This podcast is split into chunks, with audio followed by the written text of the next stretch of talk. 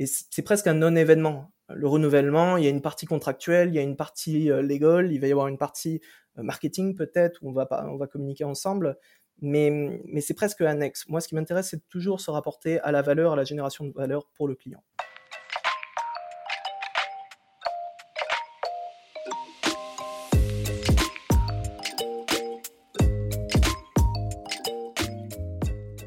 Bonjour et bienvenue dans CSM Co, le podcast du succès client et de ceux qui le font. Je suis très heureux de vous accueillir pour ce deuxième épisode et un échange avec Jonathan Piloquet qui est Customer Success Manager chez Slack. Alors Jonathan, je le connais bien puisque j'ai travaillé avec lui chez LinkedIn. J'ai fait certains de mes plus gros, en tout cas de mes plus beaux projets avec lui, et ça a été un plaisir à chaque fois parce qu'il est très créatif, euh, il sait challenger les idées pour les améliorer, mais il est aussi capable de mesurer l'impact des initiatives et leur ROI, et on sait que c'est très important. Ce que j'adore chez lui, c'est sa capacité à comprendre ses clients et à les accompagner sur leurs enjeux et à chercher en fait quels sont les meilleurs moyens de leur apporter de la valeur là où ils s'y attendent pas forcément et d'une manière souvent très originale. On va parler un peu de tout ça et puis de plein d'autres choses encore dans cet épisode que je vous laisse découvrir dès maintenant.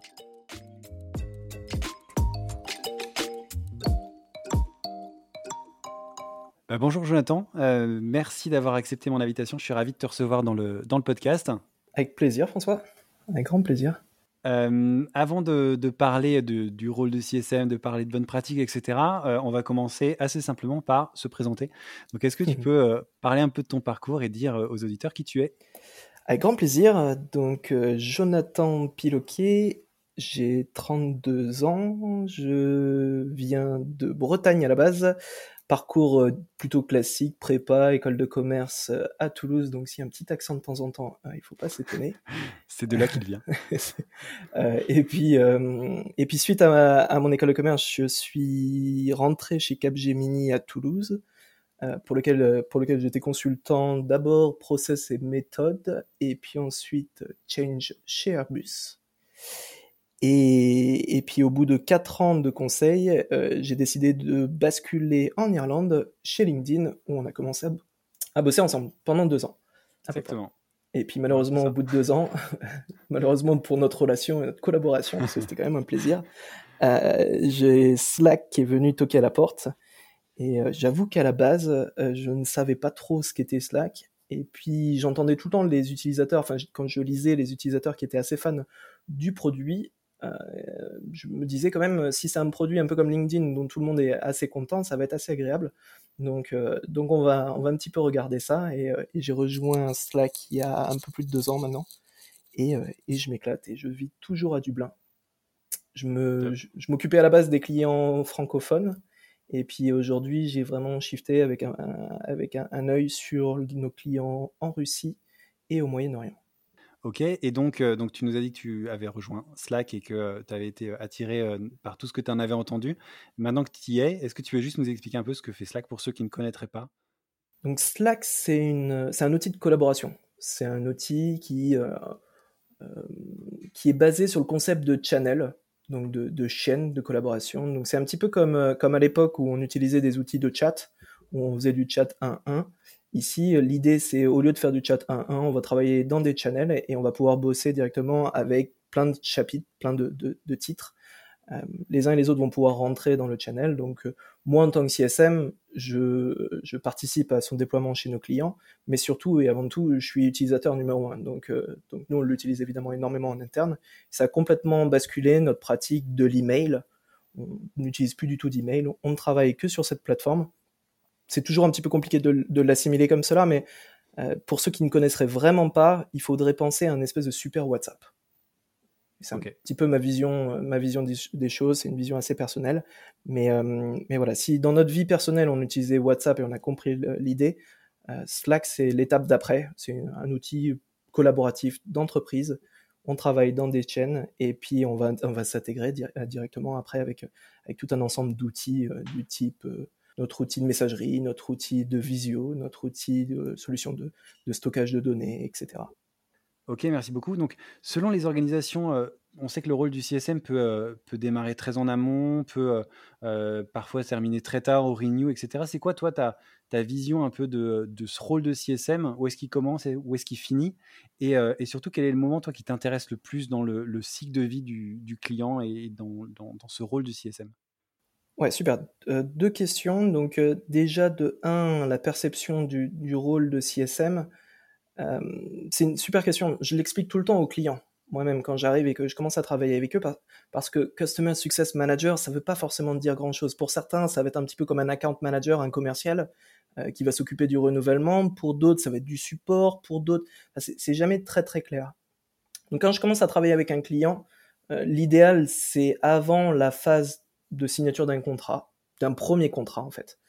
c'est une notion super intéressante, importante notion d'avant-vente et après-vente, c'est pas si simple, c'est pas si blanc et noir. Euh, donc on va dire le premier contrat, l'arrivée du, CSM, ça doit se faire juste avant le démarrage euh, du, contrat. Souvent, on a tendance dans le monde de la vente de célébrer les deals qui sont signés, qui sont gagnés. Euh, j'ai tendance à dire que le CSM, en fait, son histoire, elle commence quand, quand on célèbre. Nous, on va vraiment veiller à ce que l'implémentation se passe bien, parce que c'est la première chose. Mais au-delà de l'implémentation, c'est qu'est-ce que le client voulait originellement et s'assurer qu'il l'obtienne à l'arrivée. Et ça, c'est vraiment un point très très important. Repartir de la vision de pourquoi est-ce qu'ils ont acheté et est-ce qu'on obtient ces résultats à l'arrivée. Et ça peut prendre, ça peut être une durée timée, un engagement avec euh, sur quelques mois, comme ça peut être un engagement continu. Moi, dans mon cas, je m'occupe de clients de manière continuelle. Donc, euh, on va veiller à ce que l'année 1, ça se passe bien, mais pas que, qu'on aille au-delà de ça créer toujours plus de valeur pour que si ça lui plaise, et encore une fois, on justifie d'augmenter ses achats ou d'augmenter le, le, plan ou le programme sur lequel il est. Donc c'est vraiment, c'est vraiment comme ça. Donc nous, c'est vraiment tout le cycle de vente après vente initiale. Et toi, qu'est-ce qui t'intéresse le plus dans, tout ce cycle d'accompagnement du client? Est-ce qu'il y a un moment qui te, plaît encore plus que le reste euh, À quel moment tu, te sens le plus à l'aise ou tu t'éclates le plus en fait? Complètement. Euh, la première partie, elle est vraiment cruciale. Le, démarrage est crucial. C'est là où on, justifie notre compétence, où on va justifier auprès de nos execs. Si on rate ce démarrage, c'est très très compliqué de revenir derrière. On peut, il hein, n'y a pas de souci, mais, euh, mais quand même de mettre les bonnes choses en place dès le démarrage, c'est très très clé. Je ne vais pas dire que c'est la période qui m'intéresse le plus, parce que souvent, on va parler de spécificités techniques, on va parler de choses assez basiques finalement, d'implémentation. La partie change est intéressante. Et moi, ce qui me plaît le plus, c'est une fois que ça s'est passé, on sait qu'au niveau technique, on a fait la base et que, et que tout va bien. Mais par contre, qu'on commence vraiment à réfléchir sur la génération de valeur. Donc, ce qui est, très très important pour moi, c'est de comprendre quel est le business de notre client, qu'est-ce que eux veulent faire, qu'est-ce qui vraiment vraiment venir dans, comme on dit en anglais, de se mettre dans leurs chaussures, de comprendre leur euh, leur entreprise et de voir comment nous, on va aller ensemble dans la même direction et les aider à générer cette valeur. Et ça, souvent, ça intervient juste après ce lancement, en parallèle du lancement, et, ça continue et ça prend le relais derrière. Et en fait, le, renouvellement doit être une, certaine euh, facilité, et c'est presque un non-événement. Le renouvellement, il y a une partie contractuelle, il y a une partie euh, légale, il va y avoir une partie euh, marketing peut-être, où on va, on va communiquer ensemble, mais, mais c'est presque annexe. Moi, ce qui m'intéresse, c'est toujours se rapporter à la valeur, à la génération de valeur pour le client. Et alors, du coup, ça, m'amène à, une autre question. C'est quoi pour toi les, qualités principales que doit avoir un CSM pour réussir justement à apporter cette valeur? Comment toi, tu fais? Pour, bah, pour apporter cette valeur et quelles qualités tu, tu penses être nécessaires pour apporter cette valeur justement? Je pense que le, côté consultant à la base aide beaucoup. Je vois de plus en plus de consultants qui bifurquent sur le côté customer success, même si ce n'est pas le seul rôle. Mais en tout cas, on, retrouve pas mal de choses. Il y a la facilité à comprendre, ou du moins à se mettre dans le produit, dans notre produit, parce qu'il faut quand même très bien le comprendre, notre produit. Euh, et quel que soit le produit, il faut le comprendre. Donc il y a, quand même un côté un peu technique et d'apprentissage. Euh, il y a une partie ramp rapide, comprendre vite le business d'un client aussi, être capable de euh, sauter dans un rapport annuel et de, vraiment d'investiguer dedans tout ce qui nous explique comment est-ce qu'il fonctionne. Donc il faut à la fois être de notre côté du côté du client, il faut avoir un aspect un petit peu commercial quand même parce qu'on va générer des opportunités, on va voir des opportunités arriver. Et, euh, et celles-là, il va falloir les lever pour que côté commercial, il y ait, une bonne raison. Il y a un côté humain aussi. Euh, et on est customer facing, donc c'est pas juste on est du support et on va traiter des tickets et on est dans l'attente. Et il y a un côté proactif, aller chercher des nouvelles têtes, comprendre ce qui se passe, ce qui se passe dans leur carrière, comment est-ce que je vais accélérer aussi la carrière d'un client. Euh, donc il y, a un côté humain qui est, très important. Donc ce côté un petit peu couteau suisse, on le retrouve chez les consultants. Et c'est pour ça que je, je, je trouve que j'ai essayé de récupérer quelques, quelques amis qui étaient dans le conseil pour justement se retrouver dans, dans ce monde-là, puisque ça fait complètement sens. Ok, et, euh, et, donc oui, peut-être que toi, tu as des, euh, des, exemples concrets de, de choses que tu as mises en place avec tes clients, pour tes clients, pour justement leur apporter cette, cette valeur dont tu parles, que tu pourrais, que tu pourrais partager dans le, dans le podcast? Oui, complètement. Il y a pas mal de choses qu'on qu'on peut faire. La premièrement, c'est de justifier notre expertise. C'est-à-dire que lorsque le client arrive, j'ai encore eu un exemple il n'y a, a, pas longtemps, euh, il savait ce qu'il voulait. Il connaissait notre produit mieux que nous, il savait ce qu'il voulait. Et moi, je le vois venir et je vois qu'il fait une erreur. Il fait une erreur de design, à mon avis, et basé sur mon expérience, il va pas dans la bonne direction. C'est un exécutif, donc c'est quelqu'un à qui c'est difficile de lui dire tu es en train de te planter. Donc ce que je lui ai dit, c'est, je pense que vous n'allez pas, il y, y, a plusieurs possibilités, je pense d'expérience que vous n'allez pas dans la bonne direction. Par contre, j'entends que c'est ce qui doit être fait, on le fait.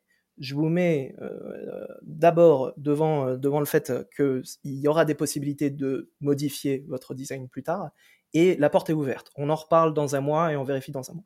Un mois plus tard, il revient en disant ah là là, c'était pas la bonne solution. Qu'est-ce qu'on peut faire? Pas de souci, on l'avait déjà anticipé et on va pouvoir shifter. Donc, créer, générer cette confiance avec le client, c'est pour moi la base. Donc, lui expliquer et comprendre sa problématique. Encore une fois, on en revient à comprendre leur univers, leur monde pour arriver à shifter. Si c'est quelqu'un, pour moi, qui est en face, qui est un directeur IT ou qui est directeur de la communication ou des RH, je vais pas lui parler de la même façon. Je sais que c'est pas les mêmes personnalités. Ou si on est côté commercial, ça sera encore différent. Donc vraiment, vraiment comprendre la personnalité qu'on a en face. Et ensuite, eh ben, il faut être un peu euh, trouver des, des, façons de faire, être un peu ingénieux. Euh, une de, de, mes techniques, bah, c'est d'utiliser notre propre produit. Donc, moi, mes clients utilisent Slack, donc c'est très facile. En fait, on, on, connecte nos deux Slack par un, par un channel. En fait, le, le, le principe de travailler eux-mêmes dans des channels, bah, finalement, on les connecte entre, entre nos Slack, ce qui fait que je suis très proche d'eux. On n'a pas besoin. J'avais, euh, j'avais une question il n'y a pas longtemps d'un nouvel arrivant qui me disait Tu fais des QBR tous les trimestres, toi? Je dis Non, j'en fais plus des QBR on n'a pas besoin d'avoir ce okay. formalisme à, un certain niveau. Euh, moi, d'avoir un directeur IT ou un, ou un CIO qui peut m'envoyer un petit message en me disant Jonathan, je viens de penser à un truc, est-ce qu'on peut sauter dans un meeting? C'est l'idéal. Et on a vraiment brisé la glace et je travaille avec eux dans leur équipe. Et puis après, on cherche des idées ensemble. Donc moi, la première chose que je vais leur demander, c'est qu'est-ce qui est vraiment euh, le, le, en priorité sur ta liste d'actions aujourd'hui? Quel est ton focus? Est-ce que tu déploies un outil? Est-ce que euh, c'est des, des, questions d'organisation ou autres. Quand ils m'expliquent leurs problématiques, notre outil, c'est un outil. Comme souvent, ça reste un outil. Donc, on va trouver des solutions. Et moi, mon jeu, c'est de connaître les différentes solutions possibles, comprendre vos problématiques, et après, on les met en musique ensemble. Donc, ça peut être de les visionner. Donc, est-ce qu'on pourrait pas faire une petite démo On fait une vidéo, on la partage à ton équipe, on la partage à vos execs. Ils regardent, ils se projettent, ils aiment, ils aiment pas. On va, donc on va, fabriquer cette petite vidéo. Et, euh, et, je te donnais un exemple, c'était euh, c'était avec ce client et j'aurais fait une petite vidéo sur, mon Mac simplement. Et euh, il n'y a pas besoin de faire des choses très complexes, mais faire un POC, visualiser, il valide. Utiliser des GIFs, j'aime beaucoup les GIFs aussi, ça me permet de, par de, partager très rapidement en quelques secondes une façon de faire et il se projette ou pas. Et après on met en musique. Et la mise en musique, finalement, avec ces execs, elle n'est pas importante puisqu'on a leurs équipes. Et puis moi aussi, j'ai des équipes, j'ai des spécialistes, j'ai des gens avec qui je vais pouvoir bosser, ou moi-même, et euh, ou notre équipe support, et on va mettre en musique. Et c'est là où, c'est très intéressant. C'est vraiment la convergence des points de vue et ensuite la visualisation. C'est bien beau d'en parler, il faut essayer de mettre ça un petit peu en lumière. Donc en fait, vraiment créer de la proximité avec ton, avec ton client, travailler dans son équipe en fait, euh, euh, et sortir du cadre un petit peu en fait de euh, trouver des idées originales, essayer de d'innover dans, dans, la façon dont tu vas dans ce, dans ce, que tu vas leur proposer en fait. Complètement. J'ai eu un, un, super commentaire l'autre jour. J'avais un client qui me disait que euh, qu'ils avaient l'impression que je faisais partie de leur équipe. Et pour moi, c'était c'était une victoire. Ouais, c'était c'est agréable de savoir qu'on n'est plus considéré comme un, fournisseur. Fournisseur, je, déteste ce terme. Enfin, on est sur des solutions IT, on trouve des solutions ensemble. On est vraiment focalisé sur trouver des solutions. Fournisseur, j'ai l'impression que vous me donnez un bon de commande, je vous fournis une pièce et puis on passe à autre chose. Euh, donc, je suis plus dans la relation de fournisseur. On n'est pas dans la relation de conseil parce que je vais pas être payé à l'heure euh, pour les conseils que je vais leur donner. C'est entre les deux. Et c'est vraiment cette proximité. Mais je travaille pas pour eux non plus. On travaille ensemble. Et c'est pas évident. Hein. C'est pas évident au début. Au début, ils ont vraiment l'impression, non, vous allez me faire ça et puis vous allez me faire ceci. Donc, il y a besoin de cette première partie où on va justifier notre compétence, expliquer, et ça prend un petit peu de temps. Et mmh. ça, prend, demande de l'apprentissage de notre côté. Donc, on n'est pas parfait.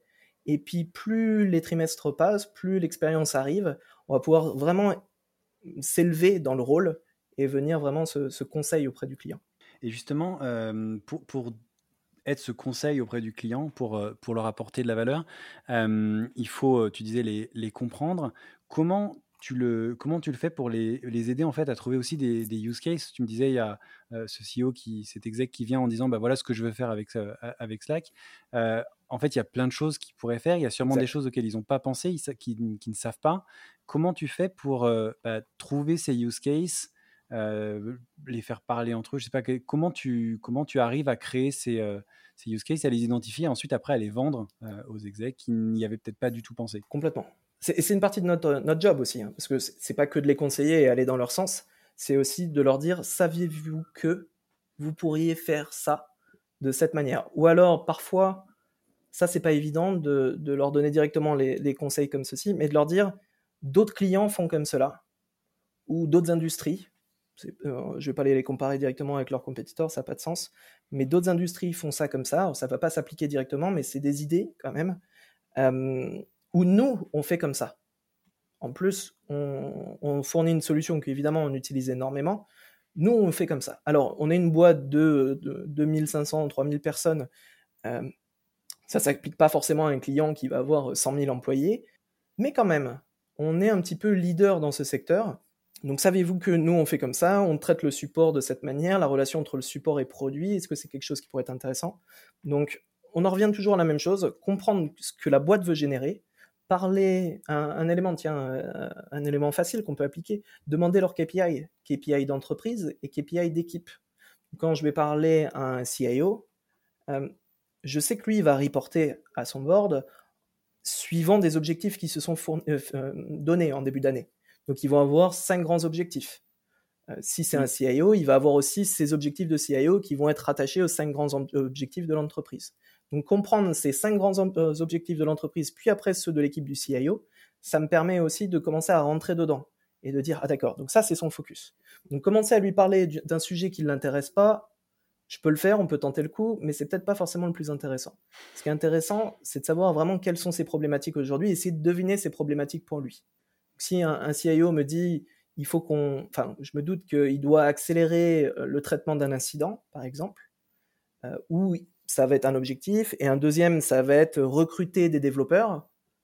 Qu'est-ce que ça veut dire derrière? Recruter des développeurs, ça veut dire avoir euh, une entreprise attractive, des outils qui fonctionnent vite et bien, qu'il faut communiquer sur les partenariats.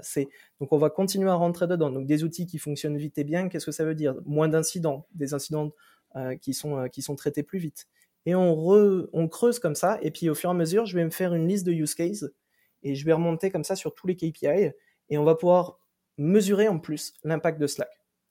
Dans ce cas-ci, c'est le produit Slack, mais on pourrait aller vraiment regarder sur chacun des KPI et prendre quelques, quelques sondes et faire remonter au-dessus. Et l'idée à l'arrivée, c'est de parler de retour sur investissement. Et lui, en tant que CIO, eh ben, il va pouvoir arriver à son board en disant, saviez-vous que cette année, on a économisé 10 000 heures de travail? Et comment ben, J'ai tous les éléments derrière. Alors sur différents aspects, sur différentes choses. Et c'est comme ça qu'on va pouvoir, et, ça colle pile poil dans leurs objectifs. Donc ils sont contents. Et euh, là, tu parles des CIO, mais euh, j'imagine que, alors c'est parce que en effet, c'est un, un outil qui est souvent, euh, j'imagine, acheté par, euh, par l'IT, mais qui est déployé auprès de toutes les équipes. Toi, tu parles aussi aux autres, aux autres entités pour créer ces, ces, use cases et leur, euh, leur, apporter de la valeur. Oui. Comment tu les, est-ce que tu les mets en, pas, en relation entre eux? Est-ce que, enfin, quelles sont les, les, astuces que tu utilises, on va dire? Donc, première astuce, on travaille que, que dans Slack, dans ces channels partagés. Donc, quand je commence, je travaille souvent avec le corporate IT. J'essaye d'avoir des champions, un réseau de champions qui sont souvent dans, dans, l'univers IT, mais pas que. Euh, et puis, au fur et à mesure, je les fais se rajouter dans ce, dans ce channel qu'on a partagé entre, entre nos environnements. Euh, pour ceux qui comprennent pas et qui visualiseraient pas Slack, imaginez un petit peu comme si on avait un groupe WhatsApp avec les interlocuteurs de leur côté et du mien. Et puis au fur et à mesure, l'IT, je vais lui dire, bah tiens, savais-tu qu'on vient d'annoncer un nouveau euh, partenariat avec, euh, avec Workday, où on a développé une nouvelle intégration avec Workday. Workday, c'est les RH qui vont être intéressés. amène les, gens des RH. Et puis on garde tout ça en visible, comme ça tout le monde voit ce qu'on fait avec les différentes équipes. Mais moi, j'ai un, pool de, personnes qui va commencer à grossir. Et puis alors qu'à la base, je parlais avec une seule personne qui était un interlocuteur IT, je me retrouve euh, un an plus tard avec 40 personnes dans cette discussion et on va pouvoir impacter les différentes. Donc après, c'est qu'une technique de, de gérer les attentes et de gérer les priorités de chacun et d'avancer euh, d'avancer dans ce, dans ce réseau d'utilisateurs et de champions. Top. Merci beaucoup. Il y, a une autre question aussi qui me, qui me vient. Tu parlais, alors je reviens un peu en, arrière, mais tu parlais de, tout à l'heure de l'onboarding et du, du, fait que c'était hyper, hyper important. on sait que parfois, bah, on ne fait pas forcément l'onboarding de tous ces clients. Parfois, on récupère des clients qui ont déjà été onboardés par quelqu'un d'autre, qui ont été plus ou moins bien onboardés, qui n'ont pas été onboardés parce que je sais pas, c'est passé entre les mailles du filet, qui ont été onboardés par un, sales qui, qui, a, fait les choses. il y a plein de, scénarios. Et, et c'est pas toujours évident de, de, récupérer un, onboarding mal fait ou pas fait. Est-ce que, et on en a parlé un petit peu quand on, quand on a préparé le podcast, est-ce que tu aurais, toi, des, des astuces, mmh. des choses que toi, tu mets en place quand tu récupères des clients comme ça? Je pense que ça t'est, ça t'est arrivé. si tu si as des, des, tips concrets à partager sur le sujet, je pense que ça pourrait être intéressant. première chose, une matrice de priorisation. Donc, quand tu récupères un book de, de, de, clients et un certain nombre de comptes et de, clients avec qui on va pouvoir travailler, euh, il faut prioriser ces, euh, ces, ces, comptes, donc faire une matrice. Et moi, je le fais de manière très visuelle, un slide avec le risque et le potentiel. Et c'est un slide que je revois tous les trimestres et que, qu'on valide avec, euh, avec le management, qui sont où est-ce que j'ai des clients qui pourraient s'en aller, ou qui ne semblent pas à risque aujourd'hui, mais qui pourraient l'être, ou le fait qu'on ne parle pas avec eux, il pourrait y avoir un risque caché. Donc, toute cette partie un peu attrition est, importante. Et puis, il y a les clients aussi à fort potentiel. Donc, ça va être déjà de pouvoir driver un petit peu euh, où est-ce que je vais passer mon temps et, mon énergie avec quel client. Donc, premièrement, euh, là-dessus. Et souvent, en fait, ces, comptes que je récupère au cours d'eux ou que j'aurais récupéré au cours d'eux, euh, que je n'ai pas lancé immédiatement, ils vont être dans la partie de la matrice qui est pas urgent et pas trop à risque parce qu'on n'a pas identifié le risque forcément, donc euh, on les met pas souvent. on sait qu'ils sont anti nous, ou on sait que euh, ils ont des problèmes financiers, ou on sait que c'est plutôt ceux où on sait pas trop. Donc on ne sait pas s'ils nous aiment beaucoup ou s'ils nous aiment pas du tout. Donc on, on a tendance à les catégoriser dans cette case-là. Donc là, je vais faire des approches un, peu plus subtiles, euh, des approches via LinkedIn, aller chercher des personnes, des rôles en particulier. Euh, si c'est une entreprise qui est, euh, comme on dit chez nous, wall to wall, qui est complètement sur Slack, où il y a tout le monde, toutes les personnes de l'entreprise qui sont dessus, dans ce cas-là, je vais, cibler des rôles type communication interne, type RH. Je me dis, ces gens-là, on peut forcément les aider à aller un peu mieux et ça m'ouvre des portes. Donc je vais aller, euh, plutôt voir ces personnes-là. Je vais essayer de les contacter via LinkedIn. Ça peut être aussi auprès, à l'époque où on faisait des, forums ou autres, ça m'est arrivé de faire des, des forums RH euh, enfin des grands événements à, Paris avec le marketing et ça me permettait de reconnecter avec des clients ou du moins des utilisateurs de ces clients euh, sur des, rôles particuliers. Donc euh, je vais essayer voilà d'avoir ce genre de technique et puis sinon je vais m'adresser aux rôles classiques qui veulent pas forcément me parler. Alors déjà c'est pas grave. Il y a encore cette notion de priorisation. C'est pas grave si un client ne veut pas me parler immédiatement. Les clients changent, les, les, leurs objectifs évoluent. Ça peut être une boîte qui peut aller plus ou moins bien. Ça peut être des boîtes aussi où ça va très très bien avec nous, avec notre produit, tout va bien et ils veulent pas nous parler parce qu'ils veulent se focaliser sur d'autres sujets. C'est pas grave. Sur le moment, c'est pas grave. On les garde quand même en tête et puis on va continuer à lancer des perches, que ça soit par LinkedIn, par mail, par autre. Euh, il m'est arrivé avec certains clients de positionner un meeting, de les inviter directement à un meeting. Alors c'est un peu cavalier, mais euh, en disant voilà, je serai à Paris le, dans deux semaines, c'est l'occasion de boire un café ou de discuter avec et de positionner un meeting. Et puis s'ils me répondent pas, ben, je, vais, je vais sonner vraiment à l'accueil en disant je suis là. Et puis on discute, on discute. Et puis il n'y a pas de souci, si ça se passe bien, c'est tant mieux ou pas. Mais au moins ça permet de déclencher des choses quand même, parce que, parce que sinon c'est pas évident. Et même si ça se passe bien, on peut toujours faire mieux. Un client avec qui ça va bien, souvent il, a, il y a des éléments, des, des, des cadres qu'il n'a pas vus, qu'il ne connaît pas. Donc on peut faire mieux. Moi je suis pas commercial, donc j'ai rien à vendre. Je veux juste que, savoir que ça se passe bien. Voir, on peut générer une success story ensemble, écrire un article, avoir un blog, quelque chose qui, sorte euh, et, dans ce cas-là, ça peut être même un argument pour avoir un petit peu plus de discount euh, côté commercial. Donc moi, je vais travailler avec mon commercial derrière en me disant, est-ce que tu peux leur donner un point ou deux de discount supplémentaire parce qu'on va travailler sur une success story? Et inversement, quand je vais les voir, alors un acheteur, par exemple, ça peut être intéressant de lui dire, écoute, tu pourras pas négocier plus là.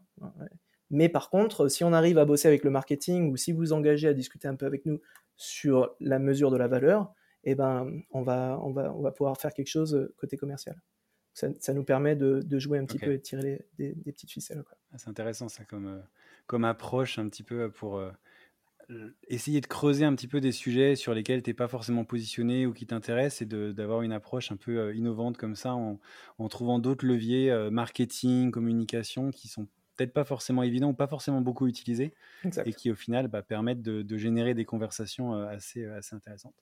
bah, écoute, merci pour, pour tous ces, pour toutes ces choses, euh, on arrive à la, fin de, notre échange. Donc, euh, je voulais juste terminer avec les deux questions euh, que, je pose à tout le monde que dans, ce, dans ce podcast. La première, eh ben, c'est de savoir un peu, donc, tu nous as parlé de certains outils que, tu utilises, notamment Slack, bien entendu, qui est au cœur de, vraiment de, tout ce que tu fais. Et c'est vrai que c'est, j'en ai parlé avec notamment Cynthia sur Touch and Sell ou, même sur Sales Navigator, c'est hyper agréable d'avoir un outil que tu peux utiliser dans ta relation avec tes clients et que tu, peux, que tu connais bien et que tu peux leur montrer. Donc ça, c'est une bonne chose. Mais est-ce qu'il y a d'autres outils que vous utilisez, je sais pas, pour suivre des insights, pour suivre des données, des datas, des choses comme ça, euh, que, que, toi, tu utilises et qui te permettent vraiment de, de, bien faire ton travail, en fait, et qui te paraissent hyper importants pour un CSM aujourd'hui? Alors, ça revient un petit peu avec, avec, avec Slack, évidemment. J'ai envie de dire tout ce qui n'est Enfin, tout ce qui me prend du temps et qui ne génère pas de valeur directement pour mes clients, finalement, c'est qu'il y a un problème quelque part. Si je dois passer des heures et des heures à fabriquer un deck ou autre, euh, je vais pas réinventer la roue à chaque fois. Donc, utiliser un outil comme Slack où je vais aller pouvoir récupérer des, decks qui ont été fabriqués pour d'autres clients, adaptés en quelques minutes. Donc, euh, typiquement, aller sur un Google Slide, cloner le, le, deck, changer quelques stats et quelques éléments, ça, ça me fait gagner du temps. Et ça n'a pas forcément un grand intérêt dans mon temps de passer deux heures par semaine à fabriquer des decks ou encore plus. Quoi. Donc, euh, donc évidemment, tout ce genre d'outils qui va vous permettre de, de, gagner du temps, oui, je suis complètement fan et, et, je pousse pour. On a même fabriqué des bots en interne qui nous fabriquent nos decks pour des, des QBR. Donc en deux minutes, le deck il est fabriqué et il sort toute la data. Euh, on en parlera si tu veux. Mais euh, c'est voilà, accélérer mon temps pour me focus sur des, des choses que la technique va pas pouvoir changer créer ces relationnels, générer ces nouveaux use cases, discuter avec plus de personnes. Euh, autre outil que j'utilise particulièrement, c'est évidemment euh, l'outil de CRM. Chez nous, c'est Salesforce et, j'ai connu que Salesforce. Et c'est vrai que c'est quand même un, outil formidable de, de, tracking et de suivi de nos clients. On fait beaucoup de, d'anticipation en fait de la croissance de nos clients grâce à ça aussi. On fait pas que du réactif à suivre les stats et où est-ce qu'en sont nos clients mais on va même prévoir finalement où est-ce que nos clients vont atterrir dans un trimestre, deux trimestres, un an. Et comme ça, on essaye de suivre et de savoir un petit peu et de faire du, prévisionnel sur la croissance des clients existants. Donc euh, Salesforce. Et lié à Salesforce, on utilise, euh, on utilise également Gainsight, qui est une, boîte américaine peut-être un peu moins connue en France aujourd'hui, mais euh, qui est un outil qui vient se plugger sur, sur Salesforce et qui est dédié au Customer Success je, pense que c'est vraiment très intéressant. Ils font beaucoup de choses sur le plan, sur la programmation. Euh, comment est-ce que je vais attaquer le client Comment attaquer au sens positif évidemment, mais euh, tout le travail sur euh, sur le client et de voilà de pas avoir des, des, tonnes de decks qui ne sont pas réutilisés, mais avoir une vue compulsée pour tous les CSM, toute l'équipe. Donc Gainsight est un, est un très bon outil. Ok, souvent cité parmi les CSM forcément. Euh, euh, et, dernière question, euh, donc on, a parlé un peu des outils.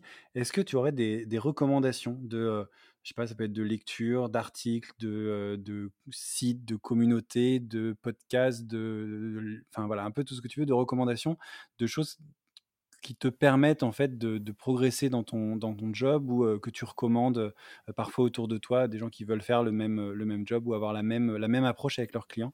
Des choses qui t'ont inspiré peut-être? Ouais. Alors Gainsight est la première chose que je, citerai parce qu'évidemment pour, pour justifier leurs produits, ils font des analyses, des études. et puis bah forcément, ils cherchent des nouvelles façons de, de, travailler. Ils ont euh, ils sponsorisent des forums. Il y a le Customer Success Forum, notamment auquel j'ai participé plusieurs fois euh, à Londres, euh, qui est, très intéressant. J'imagine qu'il doit y avoir un équivalent à Paris. donc, ce genre de forum permet d'avoir des, points de vue différents, des discussions un petit peu différentes.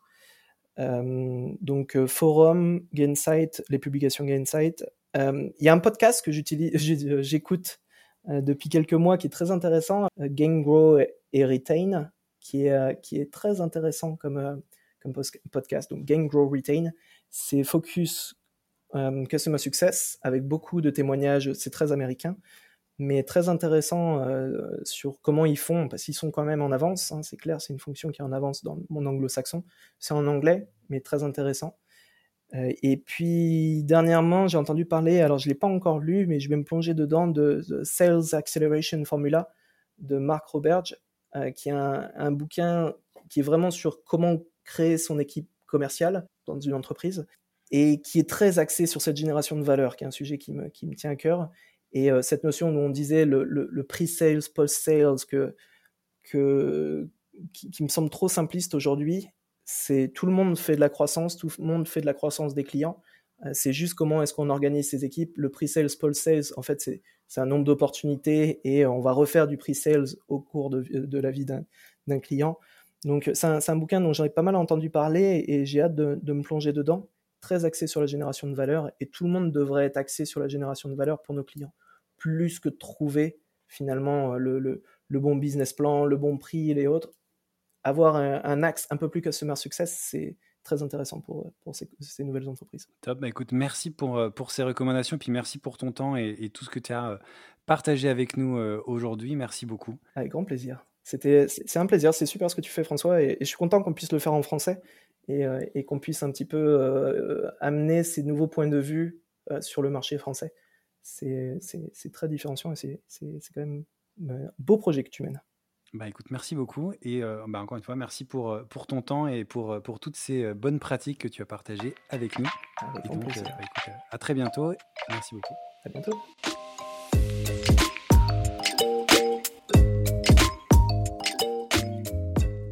Merci beaucoup, merci d'avoir écouté cet épisode jusqu'au bout. N'hésitez pas à le partager au maximum à votre réseau et bien entendu à vous abonner au podcast sur votre plateforme préférée. Si vous le souhaitez, vous pouvez également inscrire votre email à la liste de diffusion des épisodes que vous trouverez sur le site csmzanco.com. Rejoignez aussi la page sur LinkedIn pour plus d'infos sur l'univers CSM. Merci encore pour votre soutien et rendez-vous dans une semaine pour le prochain épisode.